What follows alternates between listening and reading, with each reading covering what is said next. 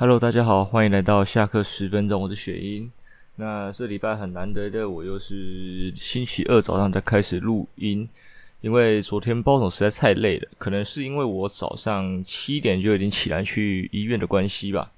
虽然我前一天也十二点左右就睡觉了，然后七点起来去准备就是去中国医，因为我那个疫苗人体试验要做一个回诊的动作，这样子。那这次回诊也只是简单的医生问诊跟量个血压而已，没有什么那个重大的事情啊。那我有听到比较有用的消息，就是说，呃，联雅疫苗在十月底的时候要进行解盲，所以我在十月底的左右，我应该就可以知道我自己打的是安慰剂还是真的疫苗，还有效果如何等等之类的。那我就期待下去吧，因为其实身边很多朋友都有在关心这件事情，就是我打的到底怎么样了这样。那之前前一阵子高端要要那个紧急授权的时候啊，就已经有说可以打电话去问那个你自己打的是安慰剂还是疫苗，如果是安慰剂，你就可以去申请那个公费疫苗施打。那我个人是认为说，我就已经在做人体试验了。应该说，药在上市做人体实验是一个必经的过程。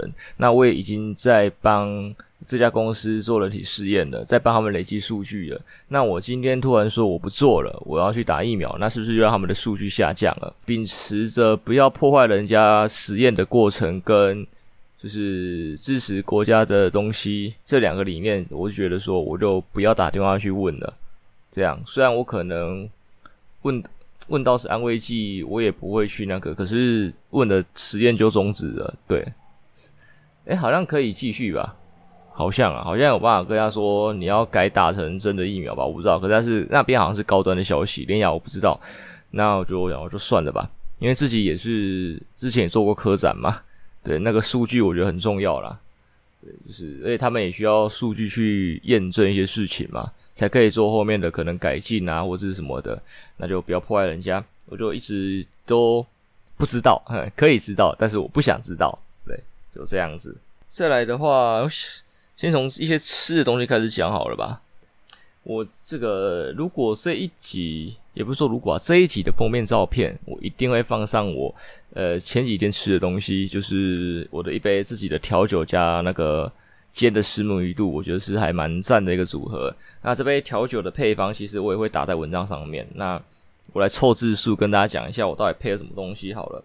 我大概就是下了菌三十，八嘎三十，然后蜂蜜柠檬水下一百八是 ml 这样子。那去调，我就发现看起来哦，这颜色透明的，浊浊的，还好像还可以哦。那喝下去之后，我发现。它的味道有点少，就是菌跟 Vaga 的味道其实都还算算明显呐，调也不够，而且不是说很好入口。因为你像一般我们在酒吧喝菌或是喝 Vaga 类的调酒的时候，应该都是非常好入口，而且你会想要一杯接着一杯。那我自己这一杯我是不会一直一杯接一杯，我这一杯好像喝两三个小时我都把它喝完，明明就这么小杯。那我觉得可以改良的点就是它可能不够酸吧，因为我加的柠檬水是那个。那个那个 seven 买的那个蜂蜜柠檬水，不是正统柠檬汁。在那个我在加之前呢、我就先去买小罐来喝过了，因为我想说先试试看这东西的原味长什么样子，我再拿拿来做添加。那我就发现说，其实它的酸度不是非常的够。呃，就是先做嘛，你懂吗？就是很多事情就是先起头。然后那如果我一直因为材料不足而阻止自己的话啦，就是我永远不会有一个开始。然后那就先做做看，那就先调啦。发现其实，哎，真的不太行啊，可能还是得去真的用买柠檬来做柠檬汁，或者是买一些什么浓缩柠檬汁之类的东西来加，可能会好一点。对，然后，而且我这杯喝起来，我觉得说它菌跟 Vaga 的味道可能有点冲突，它每一口下去其实都有点不一样的感受，有的时候是菌的味道明显，有的时候是巴卡的味道明显，但是就是该怎么讲，都不是很顺口，就是味道很冲突，很乱，就是对它没有很好的 mix 在一起。所以我觉得非常的难喝啦，而且难喝就算了。我想说，那我因为我我配的食物嘛，然后那可能跟食物搭配会不会很棒？那就发现其实效果更差。所以这是煎虱目鱼肚，其实单吃非常好吃，就油油的、脆脆的、香香的，很赞。但是在配这杯酒的过程当中，我发现它的味道冲突啊，会让这两个东西其实非常不搭嘎。所以我其实呃喝喝酒配虱目鱼肚的这个过程，其实只进行一开始而已。我后面就直接单吃虱目鱼肚，然后把虱目鱼肚吃完之后，我再开始单喝这杯酒。因为这两个东西搭在一起，已经不是说呃你两条平行线没有交集就算了，它是该怎么讲？它在打架，你懂吗？对，我我可以接受他们没有好好的融合，或是蹦出更好的新的滋味。对，我可以接受他们就是两个平行不交集，就是两个独立的东西。但是他们两个就是在打架，我觉得非常非常非常的难吃，它影响我吃这两样东西的观感的的感受，所以我就把它拆开来了。对，我本来想说虱目鱼肚吃完，我要可以去配个什么豆干、什么蛙哥之类，尝试各种不同的那个对。在虱目鱼肚的前两口配上这杯酒，我就知道不行了，完全不行，而且它大大降低我的食欲。所以我觉得真的调酒不能乱调。我本来想说，就是自己用一个调酒小本本，就是有点像在玩麦块的感觉，就是模组麦块模组的感觉是，呃，我就自己开始 A 加 B 加 C，什么 A 加 B 加 D，什么啊，跟自己乱调乱混乱配，然后慢慢的整理出自己一个自己的调酒的配方这样子。那真的好像不能这样玩。我觉得这样玩可能也没什么问题吧，但是可能过程会比较痛苦一点啊。比较轻松的过程应该是先学几杯基本的经典调酒，然后你就大概知道，呃，一般调酒会用什么东西嘛。因为像我们很常见的可能糖水啊，还有我刚才说柠檬汁之类的，然后鸡酒就那几支啊，什么鸡酒，通常会加什么。对，就是先有个基础概念，然后你先喝过几杯，然后你就大概知道可能什么加什么会好一点，或者有什么变化。可是你有可能因为你学这些东西之后，你就有局限，就会觉得说，诶，这个 A 一定要加 B。对，如果你加了 C 或 D，可能味道就会不好。那其实加 C 或 D 是不是不好，只是要再加别的东西而已，可能只是这个样子等等之类的情况可能会发生。就是很多事情不止调酒，就是你学的越多，可能会局限你的发展跟想象力。所以，呃，像古外也讲过这种东西吧，就是股票的时候，有时候非常专业的人士，像之前航运啊，或是什么医疗器材，这种什么医生啊，还是正直的水手，他们可能就会觉得啊，这东西就没那么赞，那么屌，那么厉害，所以他们可能估它可能就涨个二三十趴就结束了。但是市场上不这么认为啊，那种韭菜们会觉得它可以涨到三百趴啊，那个。不是韭菜，又不是专业人员的，就是中间值的人，可能就会觉得大概一百五十趴。那往往可能真正最后股价的表现就在一百五十趴那边。呃，我把股外的话转译过来是这样子啊，我的理解是这样，就是你不要局限你的想象力，但是你要具备一点基础的知识，懂吧？就是你不能因为你刚才刚才讲学那几位调酒，你就觉得自己超屌，然后就只能这样调，就完全局限了后面的发展。对，你应该以那个为基础，然后继续做后面的改良跟创意，或者是你就是一张白纸嘛，直接从零开始一个一个试，自己写出自己的配方，这也是可以。因为说真的，最原始的可能科学家或是这些调酒师什么挖个调香料的人都是这样吧，从零开始嘛，这就开始乱混乱混乱混嘛。那这样乱混其实也是蛮蛮有趣的，我觉得蛮有趣的。对，说不定你乱混乱混，结果也混出一杯经典调酒的东西出来。对，在你完全不知道配方的时候。虽然这样子可能就是没有一个有趣的东西发生，但是该怎么讲，我会觉得这过程是好玩的。而且像我想做的话，我在前一集我就讲过，我想要去 Seven 或者全年买到呃可以轻松取得的东西，这样我觉得对大家也都是比较好，我对自己也比较好啊。因为像刚才讲的，你柠檬汁、柠檬可能要去市场买，我觉得偏麻烦啊。可能全年有，好，再来就是如果你要去买浓缩柠檬汁呢？你要去哪里买？可能就要去食品材料行，那你还要专门去一趟，我觉得麻烦。再来就是像可能那个 whisky 常常会加的苦精，苦精可能也要食品材料行之类等等地方买。然后我上网查了几家，好像不太好买到。对，我不知道什么东西不太好买到，就是很麻烦。再就是冰块的问题也是嘛，对啊，我冰块是拿自己家里冰箱结那种冰块，我没有去买什么很专业的冰块。虽然我知道冰块会影响那个调酒的口感，对，但是。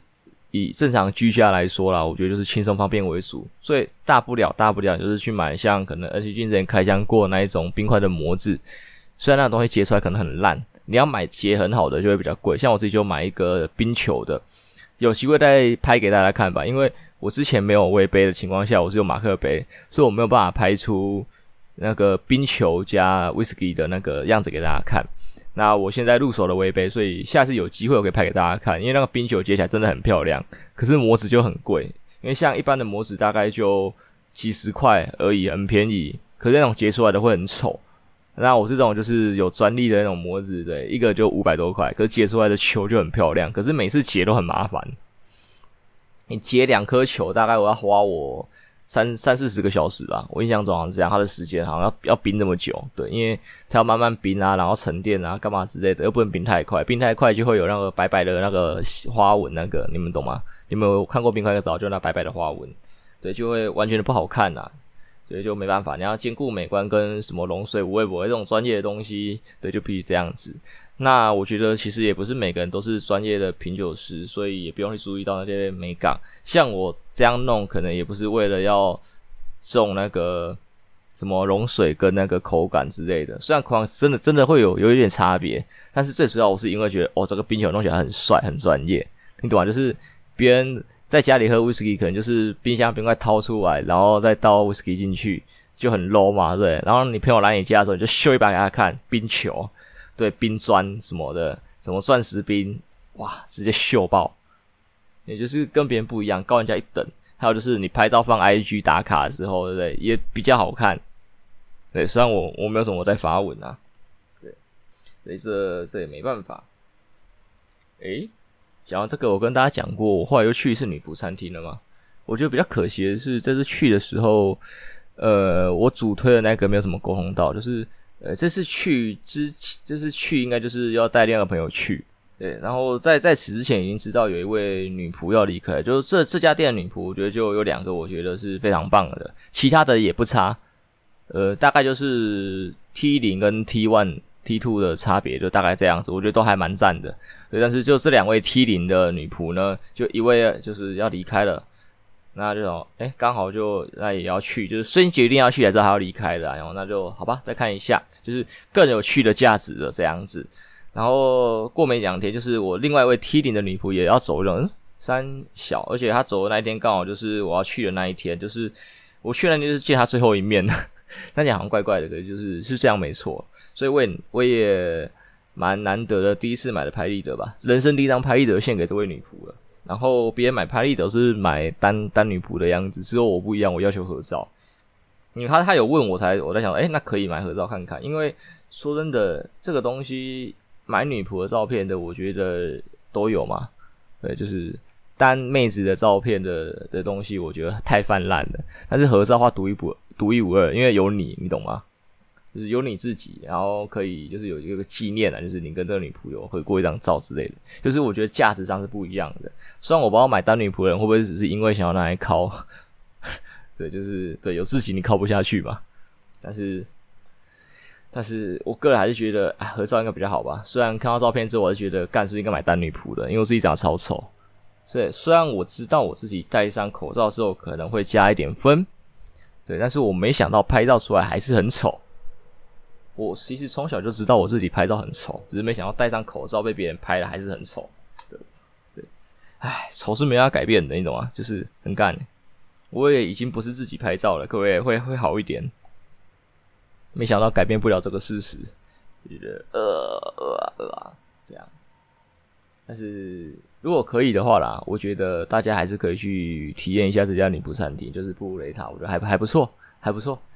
其他女仆也是很赞，就是也是蛮可爱的，然后基本上都很努力。对，很多像我当时去的时候，刚好有两个也是第一天上班的女仆吧，实习女仆这样，第一天哦。然后因为他们女仆是会跟人家聊天的那一种，就还蛮蛮特别的。然后他们也真的很努力，很努力在跟你聊天。对，我觉得。说真的，这这段这段话可能有点政治不正确，但是就是他那些女仆只差没有坐在你的位置隔壁陪你陪你聊天，然后帮你倒水而已，你懂吗？因为他们是跪在桌子旁边，或是蹲在桌子旁边跟你聊这样。那你看，一般那个酒店的陪侍小姐是坐在你的椅子旁边，可能会有那个 body touch 一下，这个这个没有，对，就是就是我不知道他们的营业风格怎么会这么样子啊。虽然那家店的前身是日式酒店，还是他们是同一个老板，然后改良的，我不知道。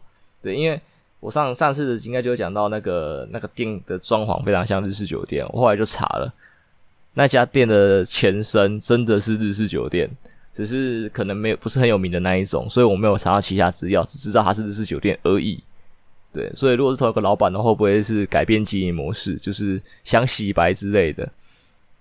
然后我真的觉得他这个经营模式可能是真的很棒的，因为可能我觉得仔仔很多会需要陪人聊天吧，内心寂寞的人，我觉得像实况这一块都是吧，就是那种仔仔的财，就是寂寞财啦，可能就需要聊天的人就会来来这一边。因为我像我礼拜五，对，上礼拜五去的时候的，就是第二次去。有有意外发现，说我去的时候就已经有一桌客人已经在了，然后今我那今那天待比较久，待了三个小时，在我走出来，都客人还没走，等于说他们是可能四或五个小时含以上，然后再看他们的互动，就会发现他们跟女仆应该是非常非常的熟，所以应该是熟客，对，非常非常熟的熟客，那就是他们相处的很自然，这样就该怎么讲？对，寂寞 财。因为说真的，女仆餐厅的东西你们也知道不便宜嘛，所以依我判断，他成为熟客的话，他应该花不少钱。毕竟这家店营业一个月嘛，然后那个餐点，然后基本入场是六十分钟吧，还九十分钟，然后你加点东西可以再延时间，所以延一延，他一个人可能都要点到一两千块，然后他们有三个人，先算一个人一两千块好，你一餐就要花一两千块嘞。你懂吗？然后变成熟客，一个礼拜去个两三次不为过吧。然后一个月四周，哇，很可怕欸！四乘三乘一千好了，一万二。你一个月砸一万二在女仆餐厅呢，有够凶，好可怕！我真的觉得好可怕。但是不得不说啦，如果我有钱，我是真的觉得我有几率晕船在那一边的，就是。感觉太棒了，一堆妹子围着你，然后跟你聊天。因为平常我也不是一个很多妹子的人，虽然我觉得我身边的妹子应该认识的比我周边的朋友还要多，所以状况可能很饶舌，你们听听就算了。对，就大概大概这个样子啊。对，我是觉得有可能会很享受，或是浸淫在那个氛围里面吧。因为我觉得人都是需要陪伴的吧，人都是寂寞的。对，如果他们凶一点啊，凶一点可能会被告，或是被其他同业弄。对，就是就是让你仆坐在客人旁边。这可能还违反了可能女仆文化的东西，对，还是可能就是在走酒店的模式的。还是如果他这样走的话，我不得不说他的营业额绝对会直线上升，绝对会。因为说真的，宅男其实蛮容易晕船的，我会被出征啊，会，我觉得会。就是一般真正的宅男，这样讲也奇怪，就是呃，因为宅宅的面向有很多种，我是指比较。平常社交可能比较少的那一种，也不是说社交比较少，就是可能比较少接触女性的那一种，就容易会晕。对，不不是，可能不是因为他们宅，是因为他们接触的女生少，对吧？对，所以就可能会晕，容易晕啊。我大概我觉得大概这个样子。好了，轻松的东西讲完了，想要讲一点，这礼拜也是发现比较呃比较严重，不说严重，就是比较有趣的一个议题，安乐死的议题。我不知道我之前，我印象中我之前其实好像稍微提过一点点。那这一次我有个新的见解，主要是呃最近在看那个医生要害，也是 Netflix 上面有的剧。虽然我想啦，现在这个时刻应该大部分人在看鱿鱼游戏，对，我没有看。我本来想说就是，呃，我上一部看什么？我上一部看德鲁纳，再上一部嘞，那个文森佐哦，文森佐看完看德鲁纳，可是德鲁纳。就是因为 IU 很正，我就去看。对，看完一集都觉得好像还好，就是整部我就是浸淫在 IU 很正的这个过程而已。对，所以就先先半弃坑这样子，然后再往下找，想说，诶，来看一点医生的片，好好久没看了，然后就看《医生要害》。那其实最主要会看《医生要害》，也是看到对 FB 啦，FB 刚好有那种快速剪辑的，我几分钟看完，我刚好看到几秒，就是。呃，这个在医生要害的第一集也有的片段，就是他没有用麻醉就帮自己缝身体了。哇，干这医生太屌吧，好帅哦！而且是监狱，在监狱的场景，嗯，干啊，他不是医生吗？为什么他在监狱然后做这些事情？哦，我就就就这个点，我就去把这部剧找来看这样子，然后发现这部剧其实我们能只看一半而已，一半的集数我还没看完，应该是一半集数吧，六集。然后我就发现他好像有人在探讨安乐死的问题。那一般安乐死的话，可能会提的说，可能安乐死或尊严死吧，因为像有些病人比较生比较重病的时候，可能就是癌细胞还干嘛之类，就是身体东切一块西切一块，然后你还要躺在床上，然后里面生活过得非常的不顺不舒服，那就是死的也不好看呐，那就有一个尊严死的问题，而是可能你还没那么严重，对，呃，在还没切之前，就是就觉得安乐死，你至少可以死得很体面，死得很好看，或者是说，我会觉得说，有些病确定治不好的时候啦。那你再继续治疗也只是徒增痛苦，因为一来可能是生理上的痛苦，二来就是对家庭造成的负担，还有对金钱上造成的负担。那我会选择说，那你还不如去外面玩，就是假设你有什么心愿未了的，想要去看看世界什么地方的，你就先去吧，就是把医药费花在这些地方，然后最后你再快安心的死去。对，就是你至少你人生最后的记忆是快乐的，而且你跟家人的回忆也是快乐的，对吧？因为我说真的，大家如果没有照顾过病人，应该也能想象照顾病人那种痛苦的模式。叫你们雇一个病人雇二十四小时，然后你还要不断的烧钱、烧钱、烧钱，跟烧钱，你有办法撑得下去吗？对，除非真的是很有钱的人家，他们就是可以一直请看护，然后医医药费也不是问题那一种，那他们当然没这个问题啊。所以就只是把一个人挂在医院，对他们可能无关痛痒。但是对一般的家庭来说呢？医药费是很可怕的，虽然台湾已经有健保了，但是实际上还是很可怕。如果是在国外，就更不用说了吧。医药费可以压垮多少人，多少个家庭？那安乐死我觉得就是很好的选择。但是我觉得啊，人都有权利选择什么，就是要不要活下来，跟要不要死。就是我觉得人权也要探讨这一块。但大家好像只会讨论生的问题，就觉得说人就一定要活下来，还有就家属的问题吧。其实我一直没有办法理解，说在治不好的病，然后病人极度痛苦的情况下，你为什么一直要求他活着？对啊，很多人就是很多家属都觉得说啊，就是一定医生一定要帮我救，一定要帮我治疗，花多少钱都没关系。但是到最后呢，就是大家都在痛苦诶，不管是病不不论是病人在痛苦，你也在痛苦诶，对吧？你这样给拖，我觉得没有没有意义，对吧？而且我我会我会认为说，这只是你的自我满足而已。就假设这个人是癌癌末到很严重，就是就是每天痛到靠背，然后就只能一直切，一直切，一直切身体这样子，一直切那个清不完的癌细胞，或者说他这个这个人是植物人，植物人可能没办法表达他想想死的那个，可是癌癌末患这个人可以，对，你不尊重他的意愿，然后还要这样痛苦，然后你到底获得了什么？我觉得大家可以跟我聊一下，家属到底可以获得什么？拜托说服我一下，因为我可能我真的比较无情。因为我真的没有办法理解这样的家属，对，你说病人也想活，那我就算了。对，病人想活，这这绝对整个整个流程，我觉得完全没有问题。是病人想死的时候，你坚持让他活下来，到底是为了什么？还有就是，我在延伸想讲一个，到底人的生命为什么会比动物高贵？因为我觉得人类在决定动物安乐死的时候，都是蛮蛮容易决定的，但是决定人的死安乐死就是很那个。你跟动物不能沟通，对，你决定它的安乐死很快，但是你跟人可以沟通，除了植物人以外哦，是可以，那正常的人是可以沟通的。你是你感觉就是不想跟他沟通嘛？对，他想安乐死，但是你不想，对吧？我觉得人真的很奇怪，能沟通的东西是不想沟通，不想沟通的东西，你就决定的很快，就是到底为什么？我觉得一样都是生命，没有没有这样高低分吧？我觉得要一视同仁啊，不能这样双标啊。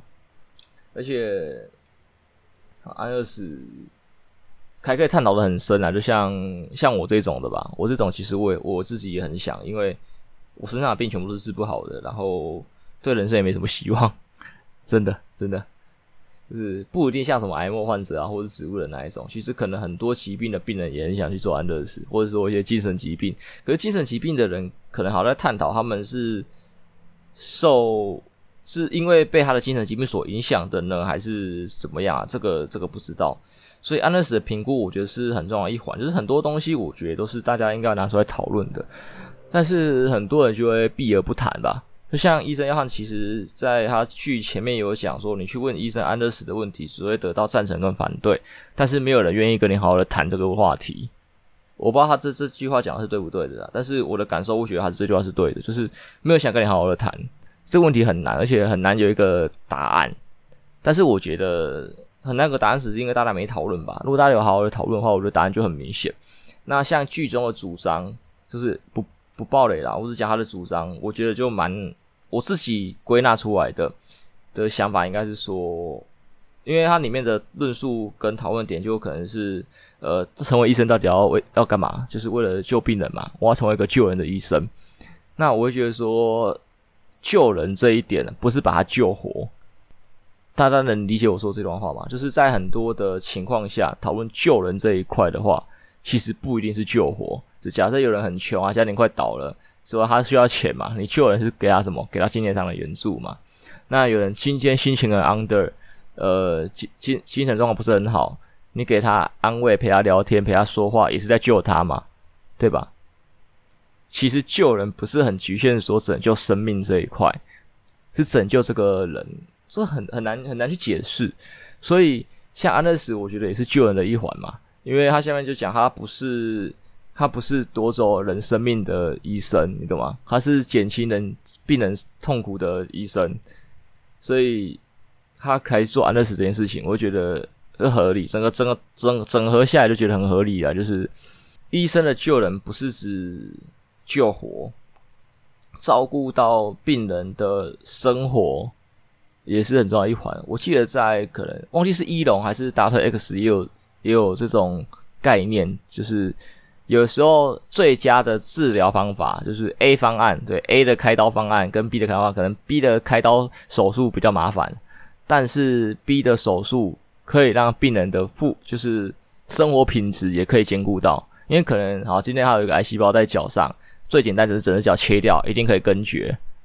但是就就就这样，他就他他从此以后就少一条腿。那今天他是一个非常喜欢出去健走啊，或者是呃很喜欢去旅行的人，少一条腿他就生活就过得很不好。那我们 B 手术方案呢，就是做一些可能清创，可是整个手术过程要耗耗时什么二十小时之类的，然后非常的难清。对，你要清掉癌细胞，就是不截肢的情况下把癌细胞清掉，非常的困难，非常的麻烦。但是术后。病人是有机会还可以走动的，因为他脚没有被切掉嘛，对吧？你照顾他的生活品质，我觉得这个才是所谓的救人，对吧？你前面单纯就是救拯救生命而已，除非今天是逼不得已的情况下，例如战争之类的，那种就是你要当机立断，对。然后说真的，当下的病人的想法应该只有一个啦，先活着。他们那时候不会顾虑生活了，应该是先活着。战争的时候应该是这样，那就没办法，一定是。刚才说 A 方案，可是，在现在的生活吧，现在的世界，我们没有战争的情况下，大家应该每个病人都想要兼顾的是生活品质吧？说不定很多安乐死的病人，我觉得啦，也是想要兼顾生活品质，对吧？因为说真的，生很多重病，你没办法兼顾到生活品质，你人人生会过得非常的痛苦，对吧？我都说了，人人已经不是为了活着或者为了繁衍后代的生物了，他们应该更享受生活。对，那在他们不能享受生活的时候，他们身为人的这个活下去的意义，我觉得可能就已经没有了。嗯，你你，我不知道你们有没有懂我的这个想法，这样子。所以，就所以我的理解就这样啦，就是救人不是拯救生命，对。还有医生的职责可能也不是该怎么讲，医生的职责应该是减少病患的痛苦，对，他不是单纯的治病。或是救人，应该是减少病患的痛苦，对吧？这样这样一来说，医生可以帮人执行安乐死，也是一个合理的，对吧？就是这就是可以说服的点呐。我觉得是很很明显的说服我。虽然我本来就是支持安乐死的人，但是我不知道这样有没有说服到你们。我觉得大家可以想一下，对，医生的职责到底是什么？到底是救拯救病患的生命呢，还是减少病患的痛苦？还有就是救人这一点，是不是应该兼顾生活品质？对，就是救人不是只拯救生命，应该拯救人生之类的。那最后最后吧，再提一个东西，就是昨天去看《沙丘》啦，我觉得还还不错看。我本来以为《沙丘》是一部，因为看他预告片，我觉得哦，好像很赞。然后电影电影那个时长出来一百五十五分钟，完了两个半小时，哇，好久。然后看一下，觉得很赞。然后看到一半的时候，我瞄一下手表，发现好像不对劲哦。对，这可能是一个不好的习惯，那就不然瞄到，想说啊，完了，剩半个小时，然后演到这里，怎么想应该都不会演完。虽然虽然我在片头就已经确定这件事情，因为，在刚影电影刚开始的时候，他那个沙丘的下面就写 Part One 了，我就知道，干，这是第一集，后面一定还会有第二部、第三部之类的。那他会做几部曲我不知道，因为我没有去调查。应该说沙丘可能是一个大的 IP 吧，因为好像是小说改编的。我也是呃确定他有 Part One 之后，才想到他应该是小说改编的。然后在电影片尾的时候就有说他是改编小说，所以他肯定是一个很大的 IP。然后，我都没有时间去调查，也没有做过一些功课，就直接傻傻去看。我觉得应该还可以吧，因为我稍微看一下那个 PT Movie 版，有些人还要做功课。我觉得这部应该是不用做功课啊，我觉得没有很难理解，没有很难理解，除非你不常看科幻片。然后它里面的一些设定啊，一些东西，我觉得都蛮蛮有趣的，就是它有激起我会想找小说来看的那个动力。但是，但是我会先把电影看完，因为第一啊，就是。目前看电影的感觉，我就觉得这部戏的内容，如果小说内容的描写差不多的话，我觉得他看电影可能会比较震撼。而且在看电影的当下，我觉得这部看四 D 一定很很好玩，很有趣。对，虽然它的它只有二 D 嘛，但是光二 D 给我的声光效果啊，我就觉得有点赞哦。对，然后如果是四 D 的话，OK。所以如果它的第二部曲、第三部曲有四 D 的版本，我觉得很建议大家去看一下。对，我是觉得我会考虑的。如果在的二部或三部的时候，我觉得很赞。然后这部我也没有办法评论太多，因为我很怕爆雷，不不好讲，不好讲。但是总之我觉得是好看的，对，好看。那大概就这样吧，没有什么很新的题材跟大家讲，对吧？就是啊，有啦。